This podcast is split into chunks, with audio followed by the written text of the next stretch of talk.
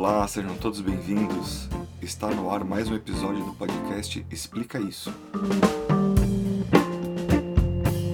Eu sou o Kainan, professor de Geografia, e hoje a gente vai conversar sobre a Segunda Guerra Fria e os recentes conflitos envolvendo China e Estados Unidos. Vamos lá?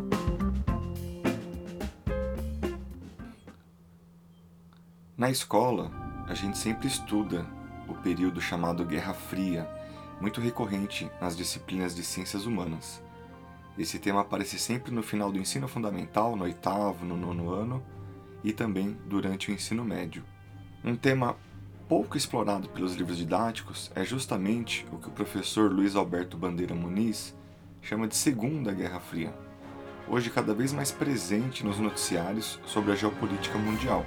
Essa expressão é utilizada para explicar os recentes embates diplomáticos, econômicos e militares, mesmo que sem um confronto direto, por meio de uma corrida bélica, onde as potências mundiais buscam consolidar uma hegemonia política, econômica e militar sobre diferentes regiões do mundo, mas fundamentalmente sobre a Eurásia. Apesar do chamado fim da Guerra Fria, como estudamos nos livros didáticos, que foi disputado entre Estados Unidos e União Soviética, e de que esse fim teria sido demarcado pelo colapso do bloco socialista, pela queda do Muro de Berlim e com o próprio fim da União Soviética, resultando na consolidação do sistema capitalista globalizado, que de fato isso não terminou, mas se transformou.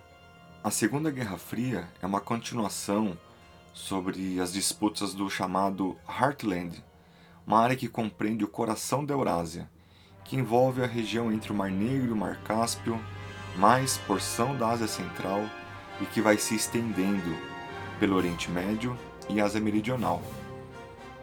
O termo Heartland é analisado pelo geógrafo Halford John Mackinder no seu artigo O Pivô Geográfico da História.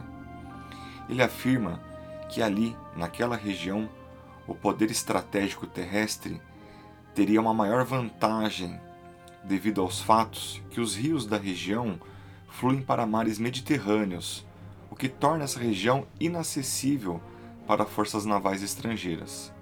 O Estado que controlar essa região terá condições de projetar o poder de um lado para o outro na região euroasiática. Como o Heartland sempre contou com uma forte presença soviética e também de povos islâmicos, Estados Unidos, Reino Unido e França sempre tiveram muita dificuldade de estabelecer um controle hegemônico e duradouro nessa região. Então, tendo em vista essa dificuldade, essas potências deslocaram seu centro geopolítico de interesse para o que o Nicholas John Spikeman chamou de Hinland. Hinland é um conceito defendido pelo Nicholas John Spikeman, professor de Relações Internacionais de Yale, e ele afirma que é uma região intermediária entre o Heartland e os mares marginais, que compreendem a Escandinávia, a Europa Ocidental, a Europa Central, Turquia, Oriente Médio e subcontinente indiano, além da Indochina, só que mais voltados para as regiões dos mares e dos oceanos, na busca por limitar o poder de acesso e de saída do centro da Ásia. Durante a Guerra Fria, como estratégia para interferência na região da Ásia Central, os Estados Unidos instigaram contra os soviéticos povos islâmicos dos países localizados nessa região, amplificando assim as tensões separatistas desses povos em relação a Moscou, e em meio às crises internas da própria União Soviética, além da tentativa de conter aí o avanço dos comunistas em direção ao Golfo Pérsico, importante reserva de petróleo mundial. Como nós já sabemos, a Eurásia detém mais da metade da população mundial. E nesse continente estão depositados três quartos de todas as fontes de energia conhecidas no mundo inteiro. Portanto, partindo desse panorama, com o fim da Guerra Fria, a gente precisa considerar que nos anos 90, no que nós chamamos de nova ordem mundial, de mundo multipolar, com novas potências, surge como protagonista também aos poucos, a China, tanto na esfera econômica como na política, e mais recentemente também pelas movimentações militares envolvendo as disputas do Mar da China na região do Sudeste Asiático. Claro que essa ascensão chinesa ela veio acontecendo gradativamente desde os anos 80 e ela chama a atenção a partir dos anos 90 e se consolida nos anos 2000. A gente não pode esquecer também que a Rússia é herdeira do arsenal bélico soviético e que após as crises iniciais ali dos anos 90 envolvendo disputas territoriais, ela também foi se recuperando e a partir dos anos 2000 passou novamente a rivalizar com os Estados Unidos na disputa pelo chamado Heartland, região é, considerada central de disputas e tensões. Várias operações militares estadunidenses aconteceram, como invasão do Iraque, Síria, Afeganistão. Então a gente precisa entender melhor o significado da expressão Segunda Guerra Fria e como, além de Estados Unidos e Rússia, a China é uma grande protagonista nessas tensões. Com uma diferença fundamental: a China é hoje uma potência econômica mundial, batendo de frente com os Estados Unidos, coisa que a antiga União Soviética nunca foi. No mundo bipolar da Guerra Fria, Estados Unidos e União Soviética não possuíam relações econômicas. Já hoje, China e Estados Unidos estão diretamente envolvidos em diferentes cadeias produtivas espalhadas por todo o mundo. Então, no podcast de hoje, além dessa primeira parte, é, discutindo um pouco de conceito envolvendo a expressão Segunda Guerra Fria, também vou trazer para vocês aqui destacar é, alguns embates recentes que envolvem Estados Unidos e China, principalmente levando em consideração as tensões e os interesses sobre a região do Mar da China. Essa região mais ao sul, que fica entre a China e o Sudeste Asiático, denominada Mar da China, é uma das regiões mais disputadas do mundo na atualidade. A China se considera dona da maior parte da região, mas os países vizinhos, e claro, os Estados Unidos, não pensam da mesma forma. A região é tida como estratégica porque liga os oceanos Pacífico e Índico e recebe diferentes rotas comerciais que movimentam um total de 3 trilhões de dólares por ano, além de um terço das mercadorias do mundo passarem por ali. E também não podemos deixar de esquecer que existe a possibilidade de ser encontradas reservas de gás natural e petróleo. A China reivindica 90% da região, mas Taiwan, Malásia, Filipinas, Vietnã são países que lutam por parte desse território e que contestam a presença chinesa na região. Visando aumentar a sua presença, a China vem construindo ilhas artificiais, numa espécie de ampliação dos seus domínios marítimos, justificando assim seus 90%, o que viola algumas leis internacionais. Essa situação vem fazendo com que Estados Unidos e China tenham realizado diversos exercícios militares na região, na tentativa de demonstrar força e poder bélico. Em específico, a China tem reforçado sua presença militar naval e aérea.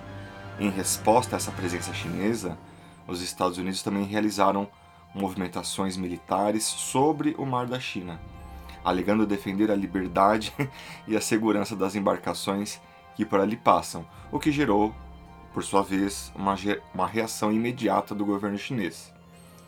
Mas os Estados Unidos logo passaram a articular parcerias militares com países estratégicos para pressionar a China, principalmente com o Japão, Austrália e Índia, que, estão alinhados aos interesses políticos e econômicos estadunidenses na região, o que faz aumentar ainda mais a tensão e a preocupação por futuros conflitos.